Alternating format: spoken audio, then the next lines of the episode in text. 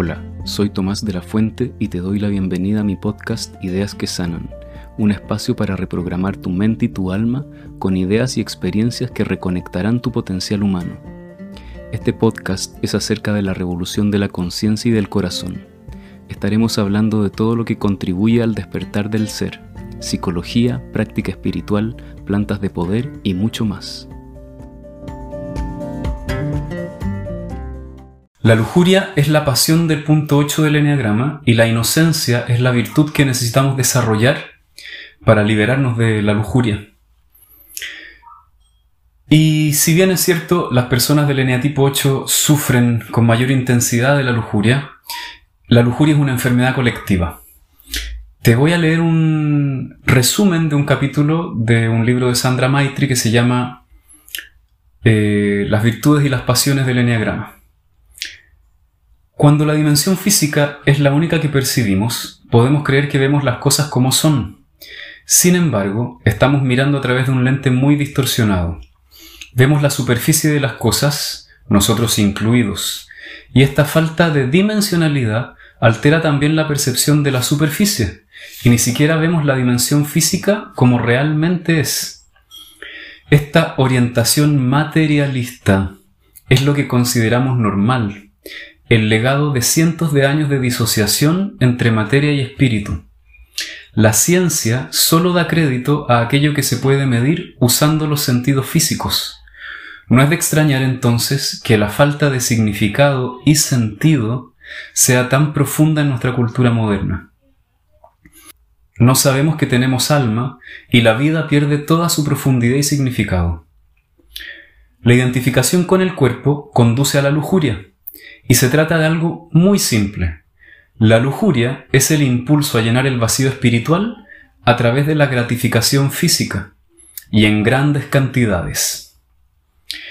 La lujuria es una pasión por el exceso, deseo de tener, de consumir, de saciarse y saturarnos con sensaciones físicas. Y a pesar que esta es la pasión de los eneatipos 8, podemos ver que es universal. Todos nosotros estamos buscando exceso de satisfacción física. Esta orientación materialista es parte de nuestra cultura posmoderna. Y por esto la pasión de la lujuria podría no parecer un problema a primera vista. En algunas tradiciones espirituales, la lujuria era considerada como el peor de los obstáculos. En un nivel más personal, Estamos ocupados con nuestros apetitos emocionales y físicos de forma egoísta. Los otros son vistos como objetos de nuestro deseo, como obstáculos hacia lo que deseamos o como ayudantes para conseguir que nuestro deseo sea satisfecho.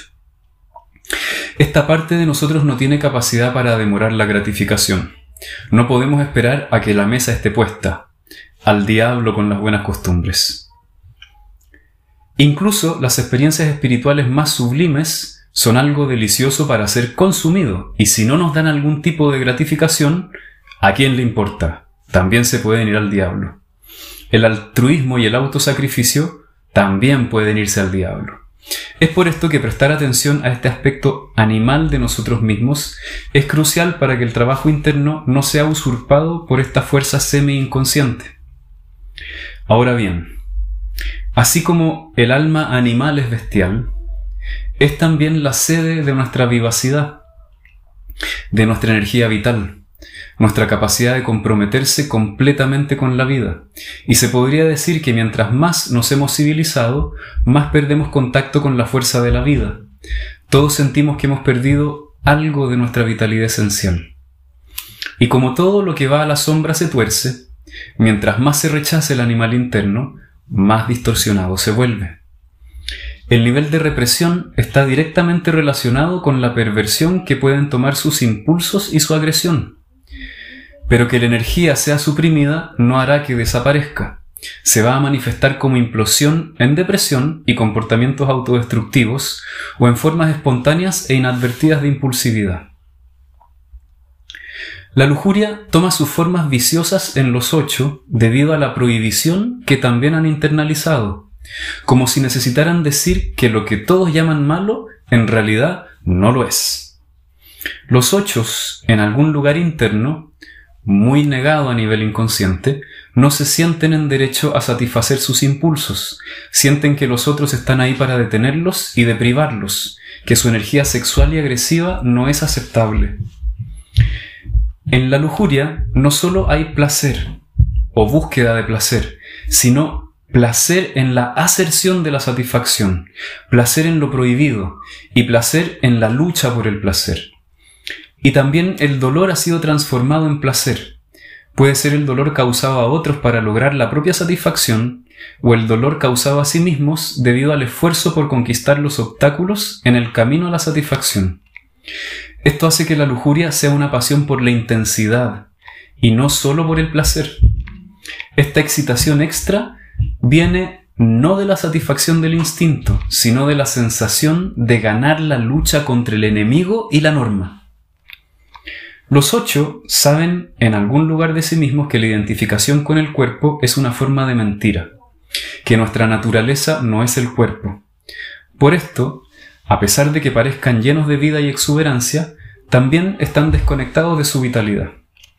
En directa proporción con su bravuconería, tienen una gruesa capa de desvitalización. Su alma se ha vuelto dura e insensible. Necesitan, igual que todos, que su alma animal sea liberada de la lujuria, para que la vitalidad se exprese de forma positiva.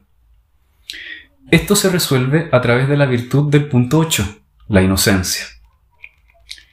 Esto solo es posible cuando experimentamos de modo directo cómo nuestra energía vital ha quedado atrapada y fijada en nuestra creencia de que somos primariamente un cuerpo físico. Cuando conocemos esto de forma directa, nuestra identificación con el cuerpo se comienza a disolver. Lo primero es reconocer que tenemos este lado animal. Para esto tenemos que dejar de lado nuestros prejuicios, acercarnos a esto con una actitud de inocencia, sin juicios, sin culpas. Esto nos permite experimentarlo más allá del bien y del mal. Entender los tabúes que tenemos y las prohibiciones, y ver que si bien nos han servido para civilizarnos, estos juicios ya no nos sirven porque mantienen nuestra vitalidad atrapada. Si podemos experimentar este animal interno sin juicios, su energía se comienza a volver menos sólida, más sutil y profunda. Ya no necesita satisfacerse buscando placer afuera. Su propia energía es placentera. Es vitalidad, es vida vibrante. Es aquí donde podemos experimentar que esta energía no emana de nuestro cuerpo, sino que es una energía cósmica, la energía vital de todo lo que es. Podemos comenzar a experimentar nuestra naturaleza sin forma, previa a cualquier identificación con algún sentido de yo. Experimentamos nuestra alma como un flujo de plasma, la sustancia pura de nuestra conciencia, y comenzamos a comprender que esta fluidez es parte del movimiento de todo lo que existe. Percibimos la multidimensionalidad de todo. El universo ya no se ve plano y carente de significado. Nos libramos de la falta de sentido porque percibimos las profundidades del ser en todo lo que existe. Cuando vemos con esta frescura, hemos recuperado la inocencia que teníamos cuando éramos muy pequeños. Hemos vuelto a ser niños.